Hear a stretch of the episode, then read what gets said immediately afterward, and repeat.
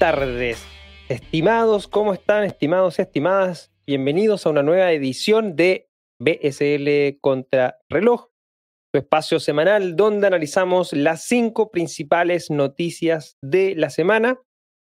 Y como bien saben, y si no lo saben, me presento, mi nombre es Cristóbal Pereira, soy el CEO de Latam Tech. Y en esta edición número 57 del viernes 27 de agosto, como todas las eh, semanas, me acompaña mi gran amigo Ezio Rojas, Head of News. No, ya no es Head of News, es Managing Director, ¿no? Managing Editor, eso es, de Cointelegraph en español. Ezio Rojas, ¿cómo estás? Bueno, muy bien, Cristóbal. Una semana donde vemos a Bitcoin volver a los 50 mil dólares por primera vez desde mayo. No puede ser una semana mala. Tenemos ya bastantes semanas buenas, pero ojito, con mucho cuidado, por supuesto viendo las cosas muy firmemente, pisando fuerte para ver dónde nos encontramos. Y bueno, justamente para eso están este tipo de espacios, este tipo de programas, para educarnos, para formarnos y para ver en qué espacio nos encontramos en el criptomercado. ¿Cómo estuvo tu semana, Cristóbal? Es cierto, es cierto. Bien, bien. Ahí estamos con todos los preparativos de lo que va a ser esta quinta edición del Blockchain Summit en la TAM, del 6 al 10 de septiembre. Recuerden, pueden registrarse gratuitamente en el enlace que se encuentra en la descripción este programa. Si no, pueden buscar toda la información en blockchainsummit.la, diagonal BSL 2021. Eh, ya esta próxima semana vamos a publicar la agenda, tenemos interesantes ponentes, eh, tenemos la confirmación de la participación de Charlie Trump, uno de los OGs de Bitcoin. Eh, interesante la historia de, de Charlie. y bueno, también bastante eh, participantes eh, interesantes, como por ejemplo James Presswich, que es ingeniero de, de, de eh, fue uno de los cofundadores de Filecoin también. y bueno, vamos a ver varios temas ahí, está, con muchas cosas, o sea, son más de 100 ponentes, o sea, imagínate la cantidad de, contenido que vamos a tener esa semana. Así que desde ya los dejamos invitados a que se registren en, en el Blockchain Summit Atam, quinta edición, blockchainsummit.la, diagonal BNCL 2021. Antes de iniciar, vamos a eh, dedicarle un pequeño espacio a nuestros sponsors que hacen posible el desarrollo de este espacio de análisis, este programa que tenemos toda la semana. Y déjame partir, Ezio, para presentarte a Leden. Leden es una suite de servicios que te ayuda a ahorrar y ganar más Bitcoin y dólares digitales. Los productos te permiten generar intereses, pedir créditos en dólares y obtener créditos para comprar más Bitcoin.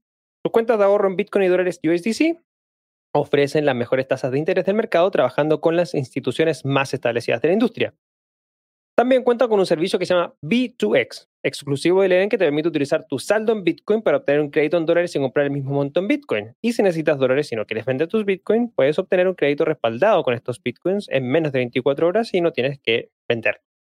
Todo esto con la mayor transparencia en la industria, siendo la única plataforma de ahorro y crédito que ofrece pruebas de reservas realizadas por un contador público que pueden ser verificadas directamente por sus clientes. Yo tengo mis certificados y los puedo ver, que da cuenta de mi capital que mantengo con ellos. Si quieres ponerle alas a tus satoshis, aprende más en leen.yo, enlace en la descripción de este programa y también revisa siempre las tasas de interés vigentes, tanto ahorro como para créditos en su página web. Bueno, también queremos agradecer, Cristóbal, al equipo de Local Cryptos. ¿Requieres cambiar Bitcoin por dólares, euros, pesos o bolívares? Puedes usar Local Cryptos, el mercado peer-to-peer más seguro. Local Cryptos es una plataforma sin custodia. Esto quiere decir que no requieres dejar tus llaves privadas en manos de nadie para poder cambiar tus Bitcoin por dinero fiat. Con más de 100.000 usuarios y más de 40 formas de pago diferentes, Local Cryptos es tu mejor opción, tu mejor lugar para comprar y vender Bitcoin. Te puedes registrar desde ya en localcryptos.com o en el link que se encuentra en la descripción de este programa.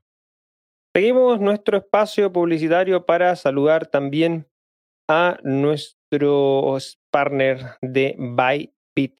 Bybit es una plataforma, es un exchange, una plataforma de intercambio de criptomonedas, pero adicionalmente también te ofrece el servicio de minería y también te ofrecen servicio o soporte API para clientes particulares y profesionales en todo el mundo.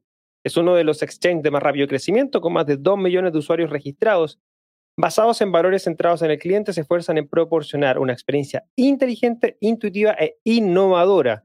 Se comprometen a crear un entorno de intercambio justo, transparente y eficiente y ofrece soporte al cliente en varios idiomas las 24 horas del día, los 7 días de la semana para brindar asistencia de manera oportuna. Los productos derivados que se ofrecen actualmente en la plataforma Bybit son contratos perpetuos inversos, contratos perpetuos de USDT y contratos de futuros inversos trimestrales de BTC USD y ETH USD. Además, Simplex está disponible en Bybit, por lo que ya puedes comprar cripto en esta plataforma con tu moneda local. Así que si quieres crear tu cuenta en Bybit, hazlo ya en el enlace que se encuentra en la descripción de este programa. Bueno, Cristóbal, y no podemos despedirnos de este espacio sin agradecer al equipo de Orion X, y es por eso que les invitamos a ver el siguiente video. Excelente. Bueno, agradeciendo ya a todos nuestros sponsors que hacen posible el desarrollo de este podcast, OrionX, Bybit, Leden y Local Cryptos, hacemos un pequeño recap de lo que fue eh, el episodio de la semana pasada, si te parece bien. Claro que sí, Cristóbal. Bueno, la semana pasada estuvimos hablando, en primer lugar, de que Walmart estaba buscando un responsable de criptoproductos para impulsar una estrategia de moneda digital dentro de esta gran empresa de venta al consumidor. También estuvimos hablando del hackeo por más de 80 millones de dólares del exchange Liquid y reseñamos que Venezuela, Argentina y Colombia estaba en, estaban entre los países con mayor adopción de criptomonedas en el 2021 según los estudios de Chainalysis. Bueno, antes de iniciar con la edición número 57 del BSL contra el Ojo, hoy viernes 27 de agosto, eh, les queremos recordar que este espacio eh, también lo puedes encontrar en formato podcast en diferido. Puedes encontrarnos en Spotify, Apple Podcast, Google Podcast y también en iBox. Si no te alcanzas a llegar eh, algún viernes, siempre considera que está en formato podcast. También en el podcast tenemos las conversaciones que tengo semana a semana con diferentes especialistas eh, para conocer lo que está sucediendo en una manera más distendida con eh, distintos temas en particular. Y bueno, y también eh, dejarles o recordarles que este programa te agrega valor, recuerda dejarnos tu like y suscribirte a este canal donde tienes tres espacios semanales, BSL Podcast, BSL Análisis y BSL contra reloj. Recuerden que las cinco noticias que vamos a estar analizando las encuentras en la descripción de este programa y también los enlaces tanto para Cointelegraph en español como para Blockchain Summit Latam los encuentras también en la descripción de este programa. Iniciamos entonces, estimado amigo Ezio, con la primera noticia de esta edición. Vamos a partir entonces con esto de Argentina que está bastante interesante. Está en el top 20 de países con mayor adopción DeFi según Chainalysis. Según el índice global de adopción DeFi, publicado por la firma de análisis blockchain Chainalysis, Argentina se ubica en, en la décima sexta posición entre 154 países de todo el mundo. El nuevo índice de Chainalysis, al igual que su índice de adopción de criptomonedas, presenta la clasificación de los países en función de su adopción de base más alta e incluye las primeras 20 naciones que han adoptado esta plataforma, así como las transacciones que impulsan una mayor adopción de DeFi a nivel global. Al igual que en el índice de adopción cripto, donde Argentina se ubicó los primeros eh, dentro de las primeras 10 naciones del estudio, la región vuelve a posicionarse dentro de los primeros países mencionados en los análisis publicados por la firma, quedando en esta oportunidad dentro del top 20 de los países, demostrando ser un jugador clave que impulsa un mayor interés en DeFi. En el informe se detallan datos que muestran la clasificación de 154 países de todo el mundo evaluados en función de tres métricas claves de componentes. Valor de la criptomoneda en cadena recibido por las plataformas DeFi por poder de de compra per cápita, valor minorista total recibido por las plataformas DeFi, depósitos individuales a plataformas DeFi. Estas métricas buscan equilibrar la actividad total de DeFi con la actividad de las personas con altos ingresos en países más ricos. Se menciona que el 60% de las transacciones DeFi en el segundo trimestre de 2021 fueron consideradas como grandes transacciones institucionales por superar los 10 millones de dólares.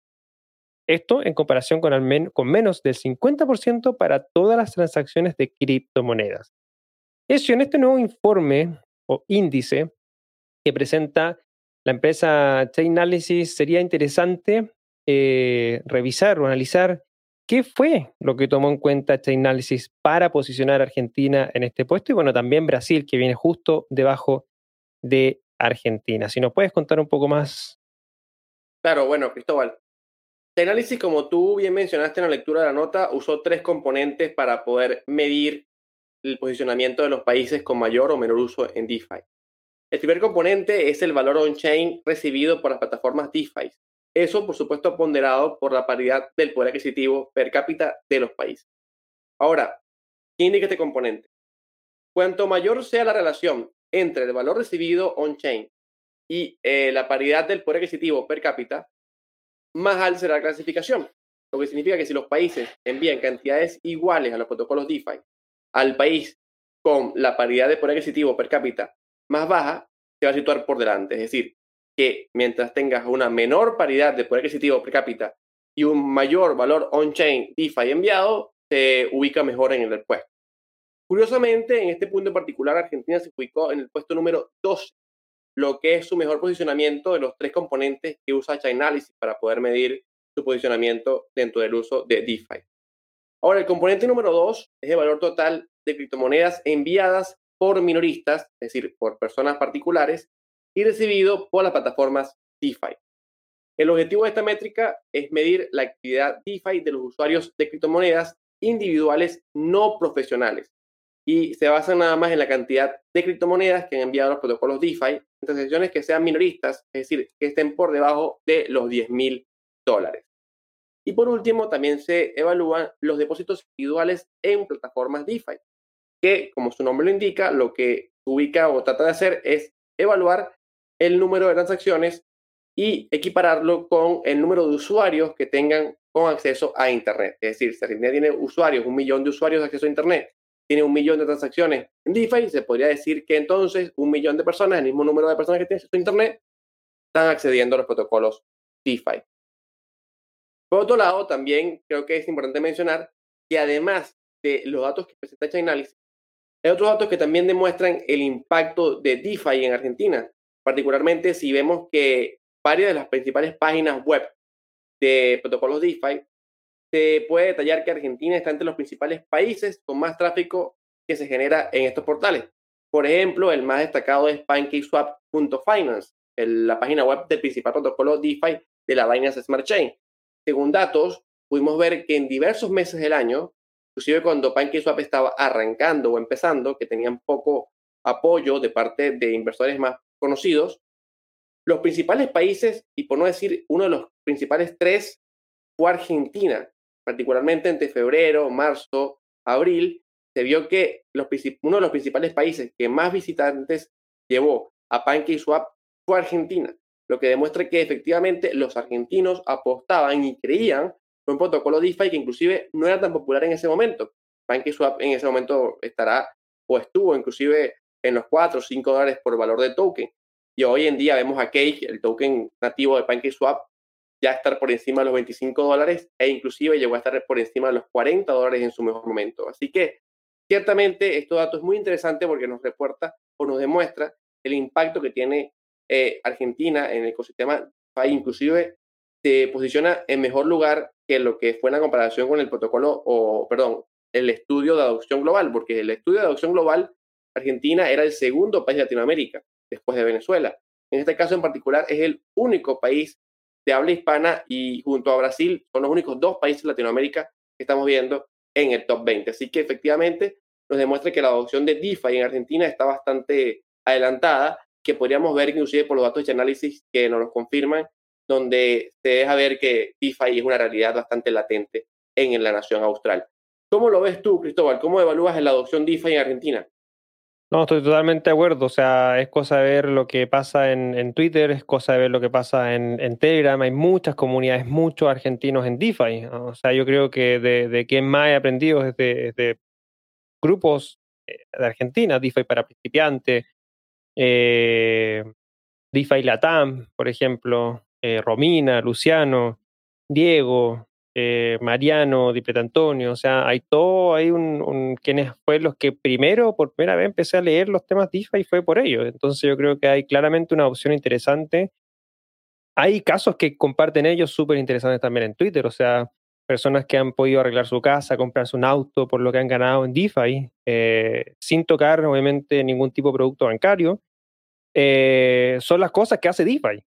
Eh, y lo vemos implementado en Argentina, así que eso es algo que más allá de lo especulativo son impactos reales de personas reales que, en Argentina se están dando. Así que creo que de todas maneras es un gran esfuerzo lo que ha hecho la comunidad argentina y, por supuesto de ahí sale mucho conocimiento y por, sobre todo también mucha opción del ecosistema DeFi y cripto también de Latinoamérica que viene, siempre ha salido bastante de Argentina. Así que, de todas maneras, Argentina tenía que estar en ese listado del índice inicial que está sacando este informe DeFi de Chainalysis. Así que muy, muy interesante lo que está sucediendo en Argentina.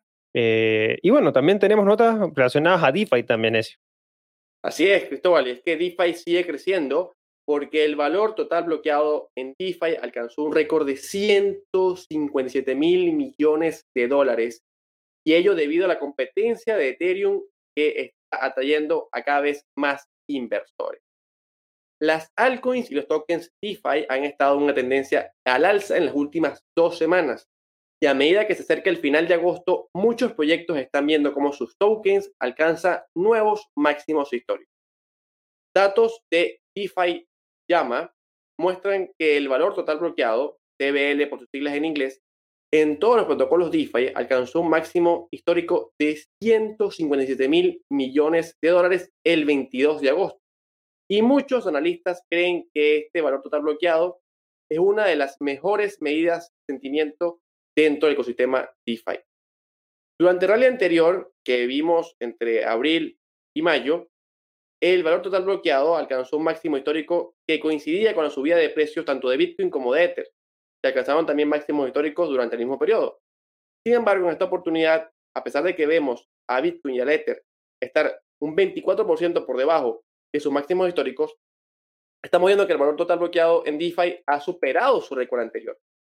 Esto nos sugiere que los tokens DeFi más populares, con una utilidad multifacética, dentro del ecosistema de las criptomonedas y las finanzas descentralizadas están generando muchísima atracción y atención de los inversores. De hecho, no solamente estamos viendo las clásicas cadenas como Ethereum dentro del protocolo DeFi, ya que en los últimos tres meses también hemos visto el surgimiento de nuevos y populares protocolos, como por ejemplo DinoSwap, y el surgimiento de competidores en Ethereum como lo es Avalanche o su token AVAX, están aportando una gran cantidad de contenido y de competencia en, los protocolos DeFi. Así que ciertamente todo parece indicar que el crecimiento está en marcha. Ahora, Cristóbal, te quiero preguntar, ¿cómo valoras este crecimiento del valor total bloqueado en DeFi? ¿Cuál crees que sea el techo? Hoy estamos en 157 mil millones. ¿Qué nos puedes esperar dentro de dos, tres meses, al final del año? Estaríamos por los 200 mil. ¿Qué nos puedes decir?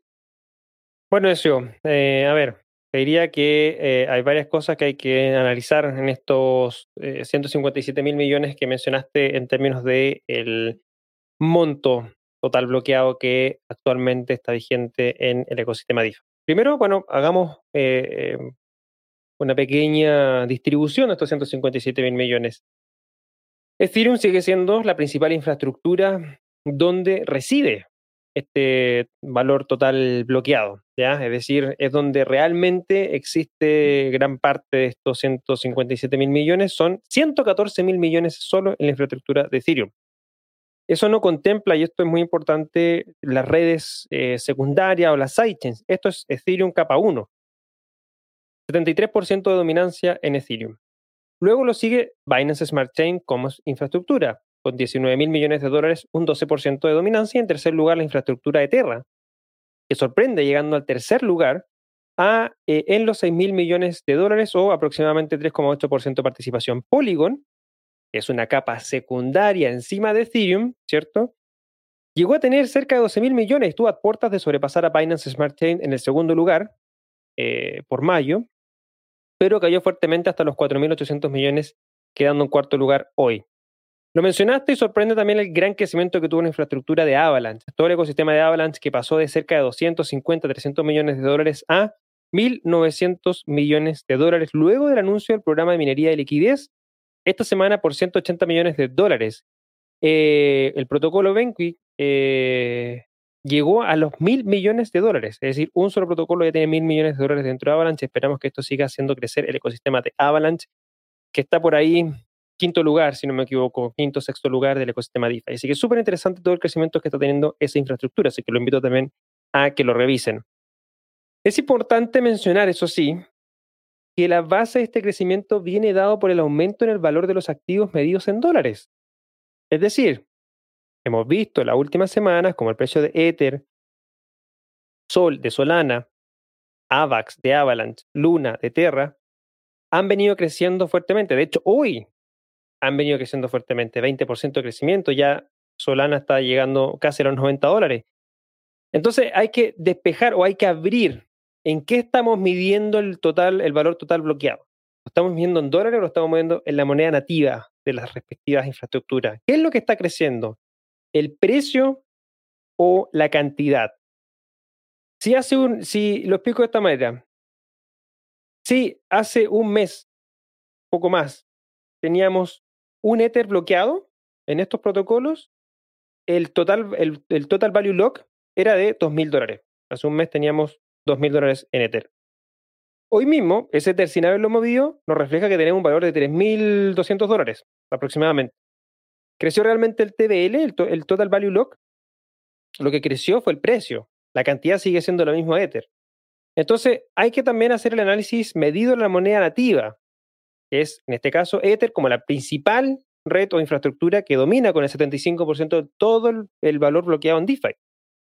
Ahora, si nos vamos a la red principal, es Ethereum, y vemos el total value log medido en Ether, vemos que aún no sobrepasamos el all-time high que se marcó el 21 de julio pasado, donde alcanzó los 44.337 millones de Ether bloqueados. Actualmente estamos en 35,6 millones, es decir, 20% menos de lo que se alcanzó medido en Ether en el julio. Binance Smart Chain lo mismo, medido en BNB, el token nativo, el, el All Time High, medido en BNB, se alcanzó el 14 de mayo con un poco más de 50 millones de BNB bloqueados. Hoy estamos en 39 millones de BNB.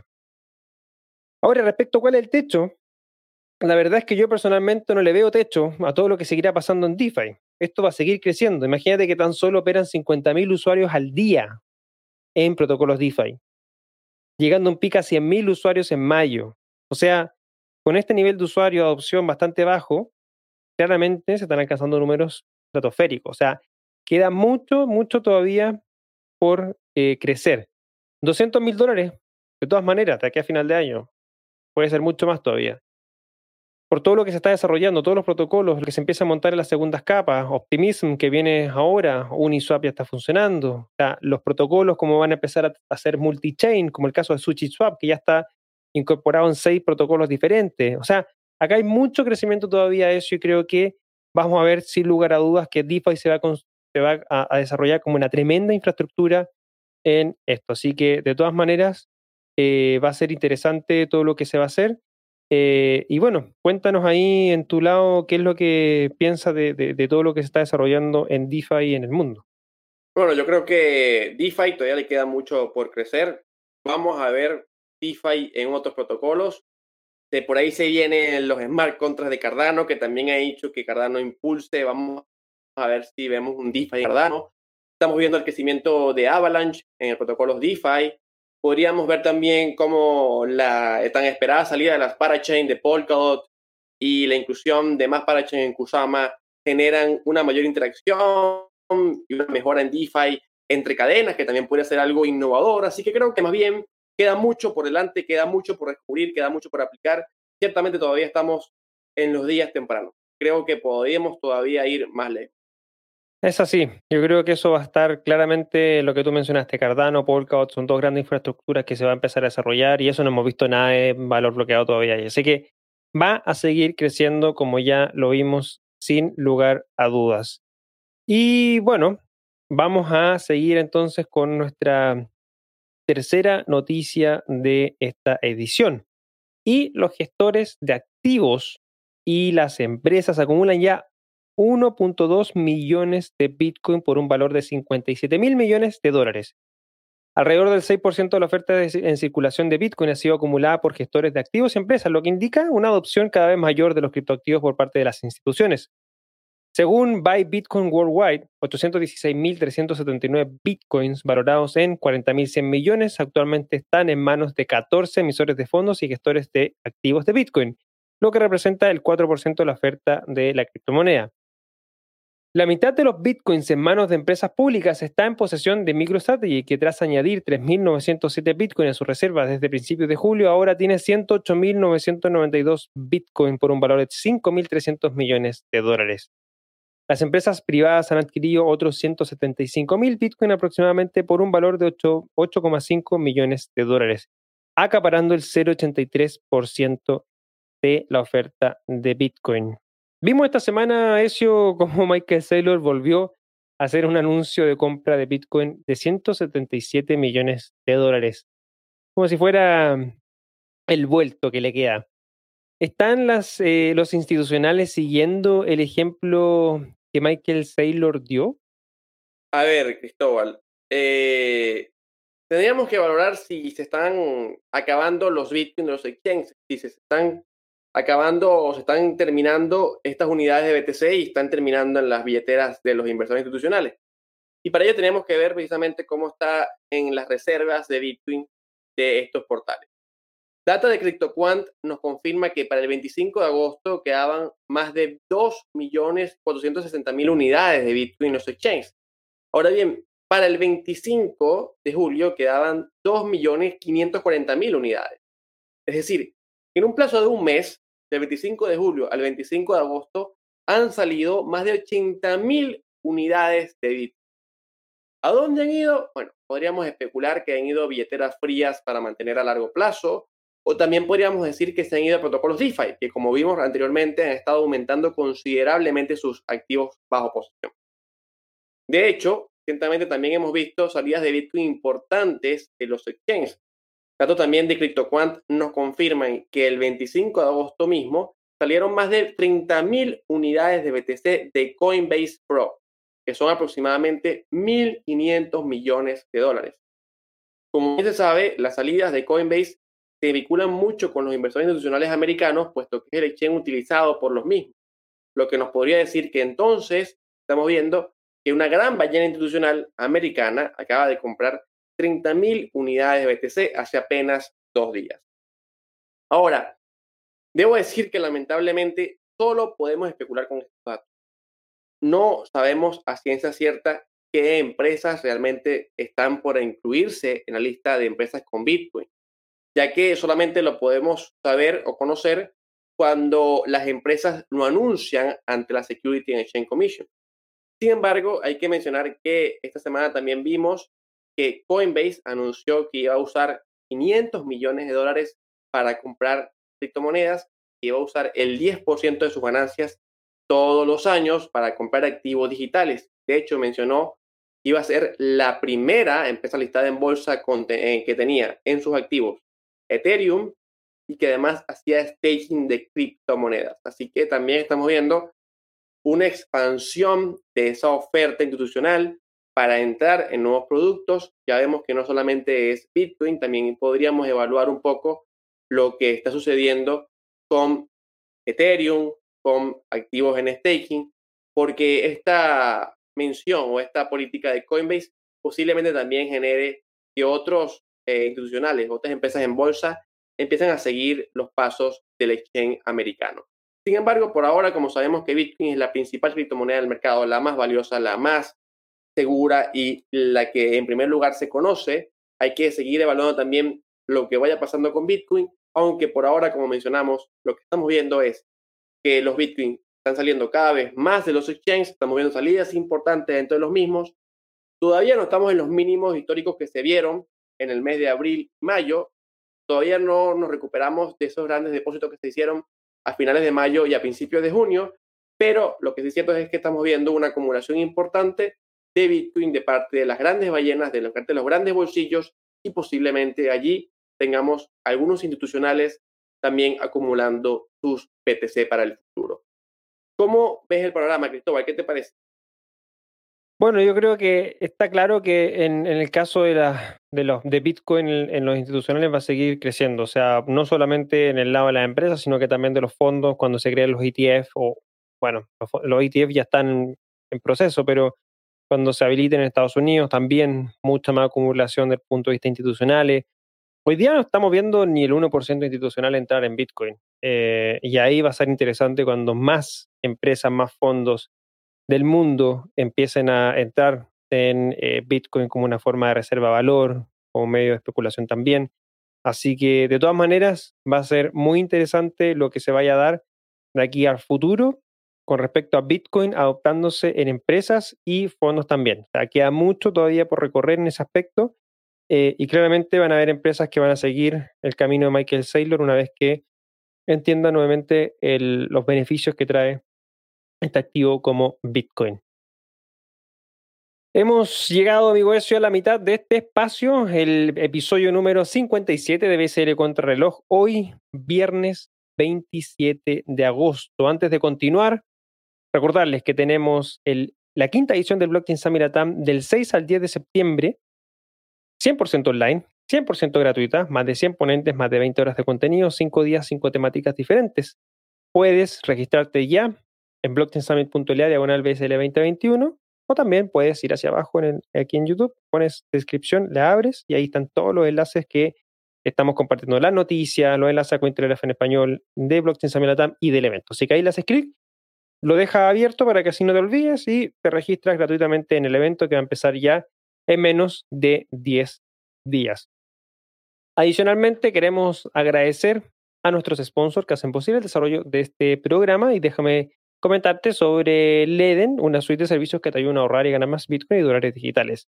Los productos de Leden te permiten generar intereses, pedir créditos en dólares y obtener créditos para comprar más Bitcoins. ¿Quieres ponerle alas a tus satoshis? Regístrate en el enlace que se encuentra en la descripción de este programa. También queremos aprovechar la oportunidad para hablar de local criptos. Tienes que cambiar Bitcoin por dólares, euros, pesos o bolívares usa Local Cryptos, el mercado peer-to-peer más seguro.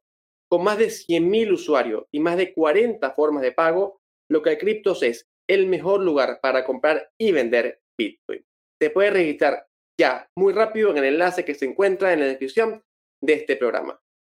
Y si usted es parte de quienes buscan capitalizar con la volatilidad del mercado y diversificar su portafolio de criptomonedas, Bybit tiene justo lo que necesitas.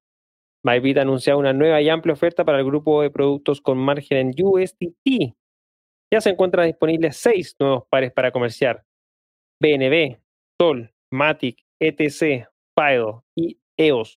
Diversifica tu portafolio y estrategias de inversión hoy mismo con tu par preferido. Regístrate en el enlace que se encuentra en la descripción de este programa. Y si llevas tiempo pensando en invertir o no en criptomonedas, este es tu momento. Si estabas esperando una señal del destino, aquí la tienes y viene de la mano con Orion X, donde puedes transformar tus pesos chilenos en Bitcoin, Ether u otra de las 15 opciones de criptomonedas que se tienen especialmente preparadas para cada cliente. Puedes conseguir criptomonedas para todos en www.orionx.com. Antes de continuar, recuerden que las tres noticias que hemos analizado, más las dos noticias que estamos por analizar, las encuentras en la descripción de este programa. Puedes hacerle clic y seguirlas también, leerlas y compartirnos tu análisis directamente en el chat.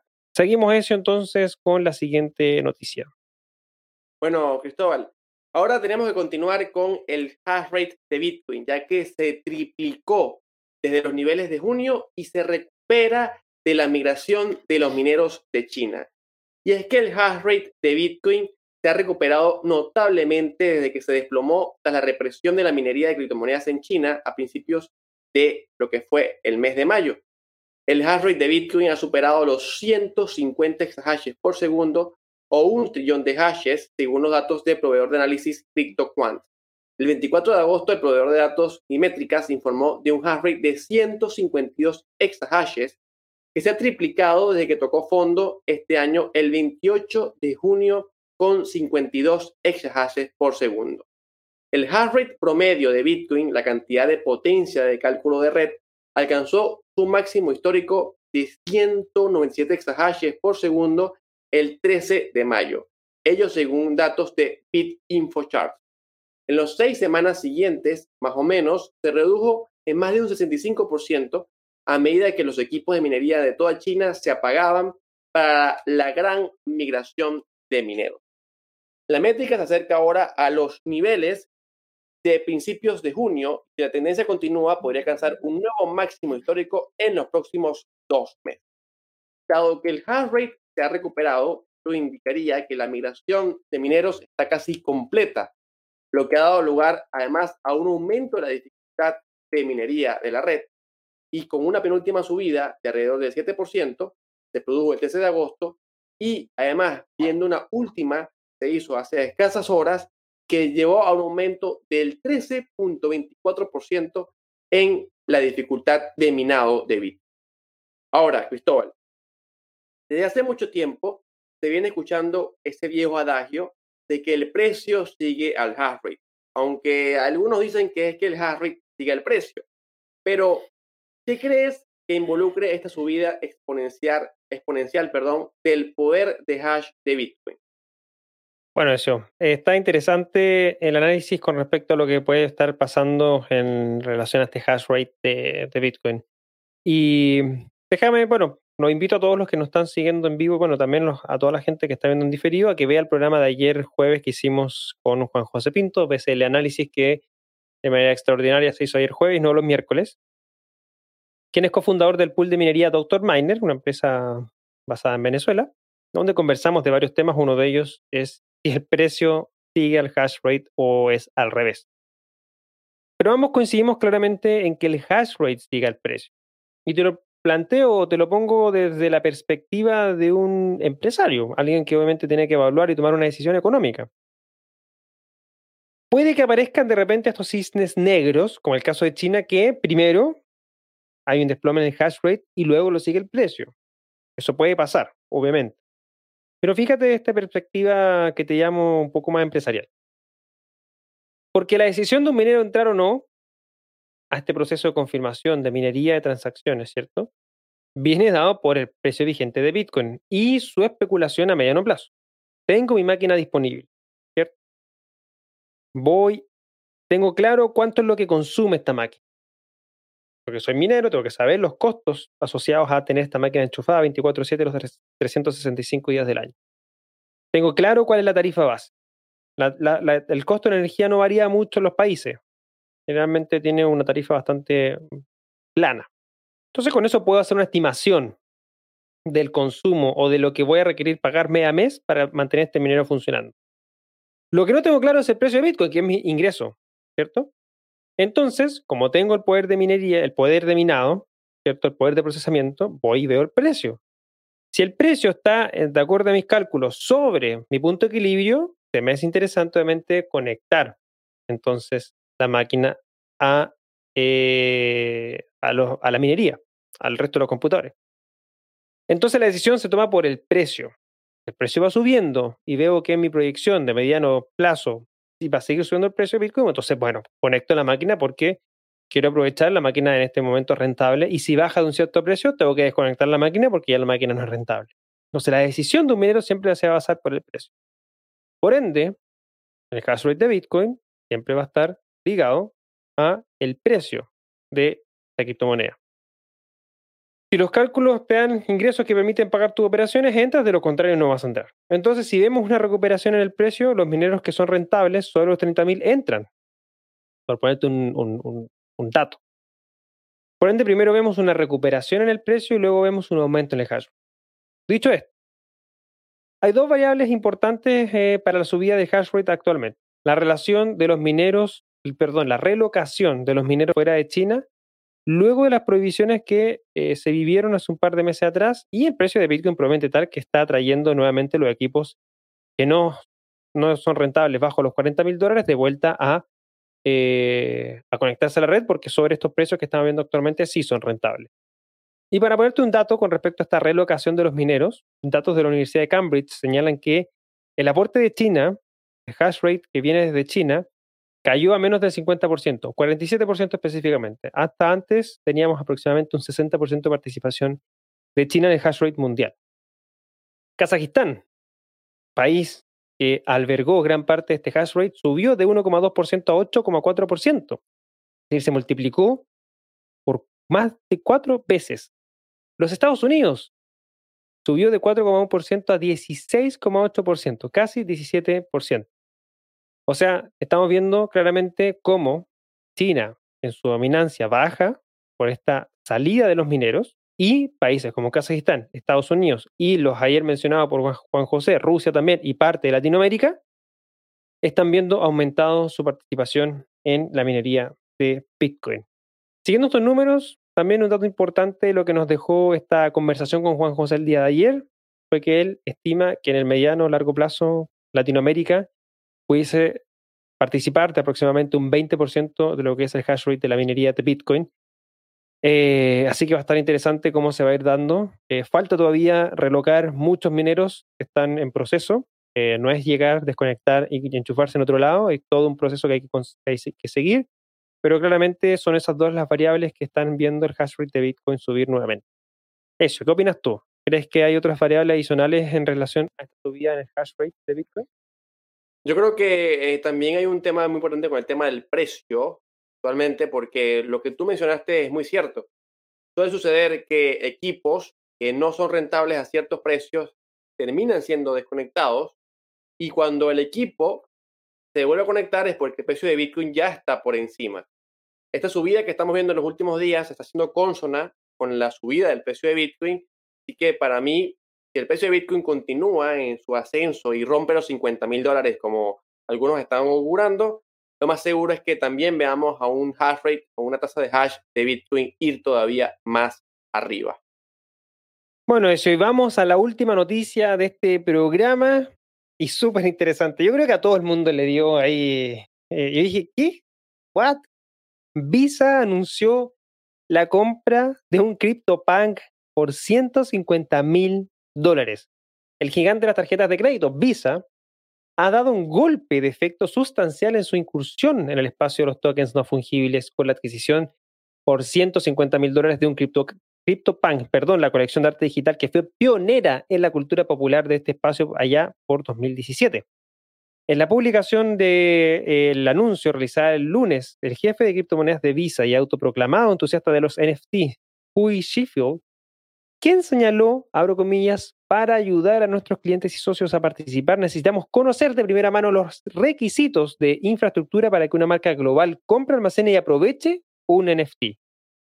Visa compró el CryptoPunk número 7610, un personaje femenino con cresta, ojos verdes, de payaso y lápiz labial, que fue reclamado por primera vez el 23 de junio del 2017 y se vendió por primera vez un mes más tarde por unos míseros míseros 0,6 Ether, 114 dólares en ese momento. A medida que avanzamos en el segundo semestre del 2021, parece que el impulso en el espacio está volviendo a despegar. La leyenda del boxeo de peso pesado Mike Tyson recientemente lanzó una serie de coleccionables tokenizados en OpenSea. Según cifras recientes, la plataforma ha procesado más de 1,18 millones de transacciones por un valor de mil millones de dólares en los últimos 30 días, lo que supone un notable aumento del 12.000% en el año 2021. Bueno, hace unas ediciones atrás, recuerdo que reflejaste unos datos de Dan Analytics donde se veía un bajón en el comercio de NFT. Hablamos de si realmente ya este, esta fiebre de los NFT estaba pasando. Sin embargo, Ahora, como bien lo señala la nota, estamos viendo un nuevo resurgir de los NFTs. ¿Qué podemos esperar en el mundo de los tokens no fungibles? Bueno, Cristóbal, ciertamente cuando hicimos el programa hace unos meses atrás, afirmé que la data de Doom Analytics reflejaba un bajón considerable en las operaciones. Pero cierto es que la realidad cambió muy rápido.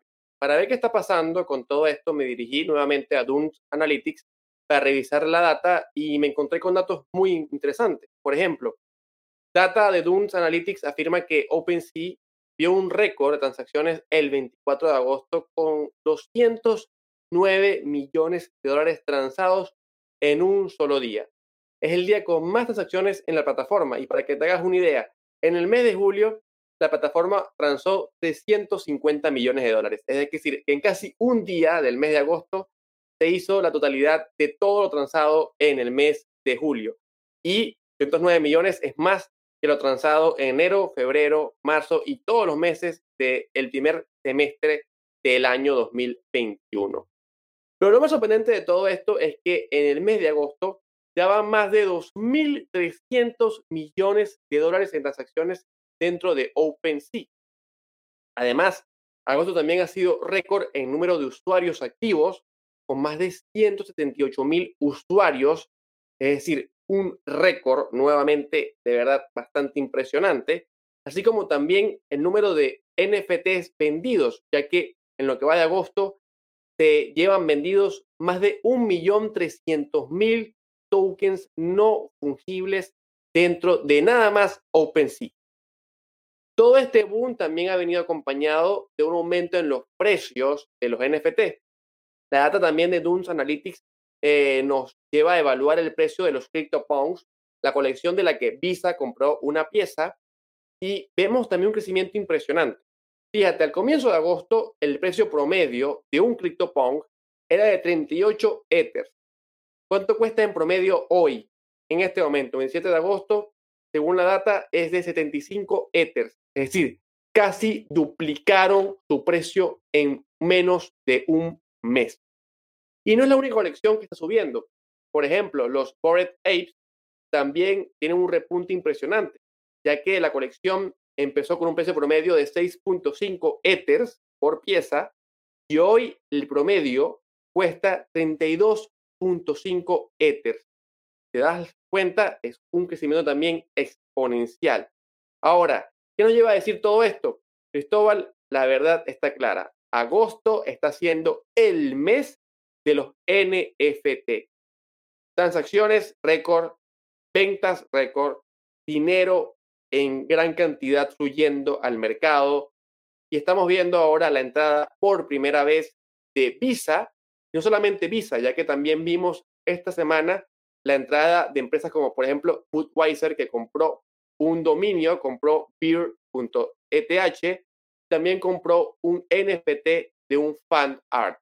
Así que ciertamente estamos viendo la entrada de dos empresas grandes, están cotizando en bolsa como Visa y Budweiser, que no pensábamos nunca que íbamos a ver estas empresas entrando dentro de los NFT, y de hecho lo están haciendo en grande, porque inclusive Visa utilizó el NFT que, adquirió, el CryptoPunk, lo usó para ponerlo como foto de perfil en su Twitter, es decir, que de verdad están orgullosos de anunciarlo al público y decir, estamos aquí para entrar en los NFT.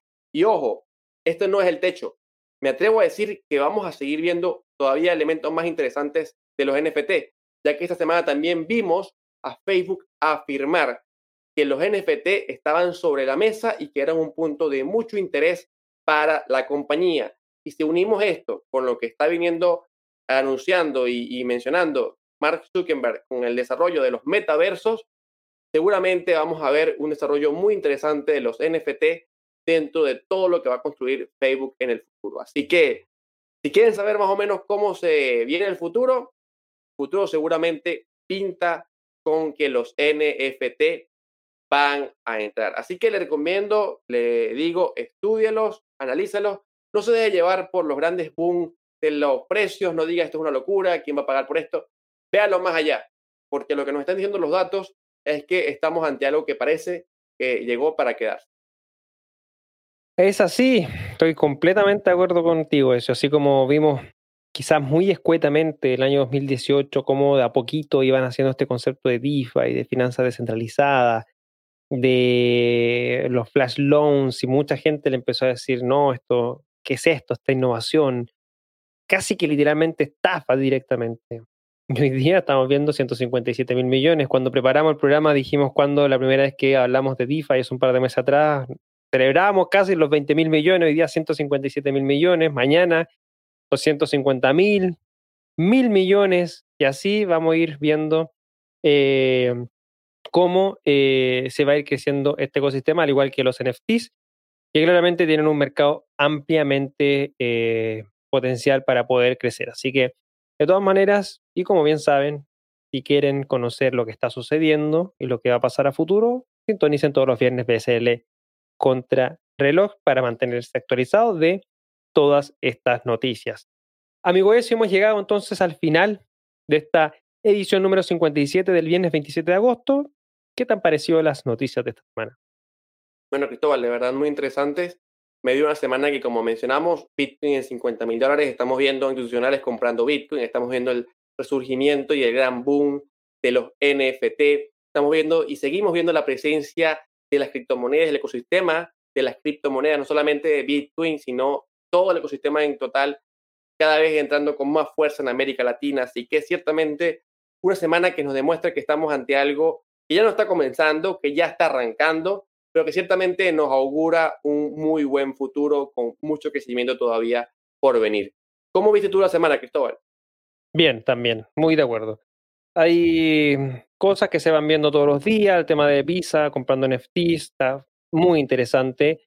Eh, el crecimiento de DeFi, los, los, procesos de adopción, lo que se viene ahora prontamente con eh, la ley Bitcoin de eh, El Salvador, que entra en vigencia el martes 7 de septiembre. Hemos visto también cómo ya el presidente Nayib Bukele mostró, ¿cierto?, lo que va a ser el proceso o lo que se está llevando a cabo respecto al archivo wallet, los cajeros, los puntos de eh, interacción con Bitcoin. Eh, hay bastante interés en lo que va a pasar también ahí en El Salvador, eh, Argentina también, como siempre, marcando la pauta lo mismo hoy día. Así que no, yo creo que está bastante interesante el ecosistema latinoamericano, con muy buenos proyectos, muchos casos, muchas noticias que analizar semana a semana. Así que lo invitamos, como siempre, a mantenerse pendientes de estos programas PSL Contrarreloj, PSL Análisis, PSL Podcast en este canal de YouTube. Así que desde ya déjanos tu like por este programa si que te gustó, déjanos tu suscripción también abajo para que no te pierdas ninguno de estos programas.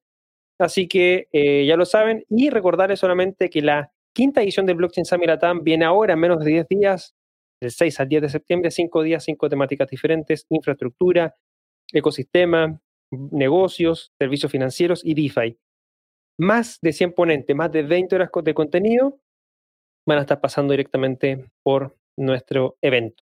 Vamos a tener POAP, vamos a anunciar la agenda la próxima semana, tremendos ponentes que tenemos, así que regístrate ya, blockchainsummit.la, diagonal BSL 2021.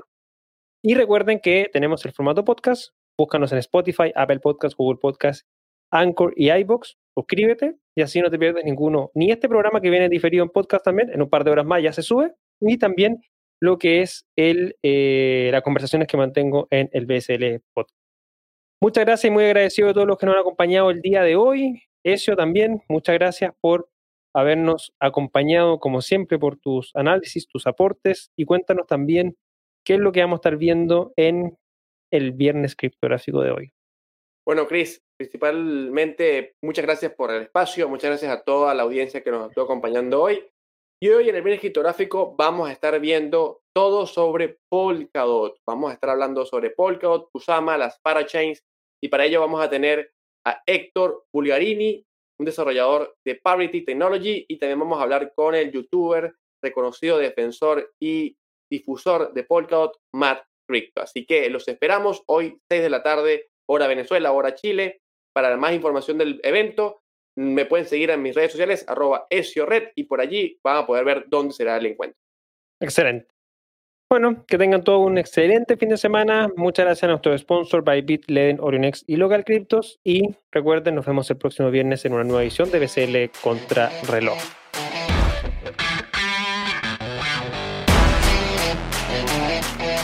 BSL Reloj es una traducción de Latam Tech en conjunto con Cointelegraph en español.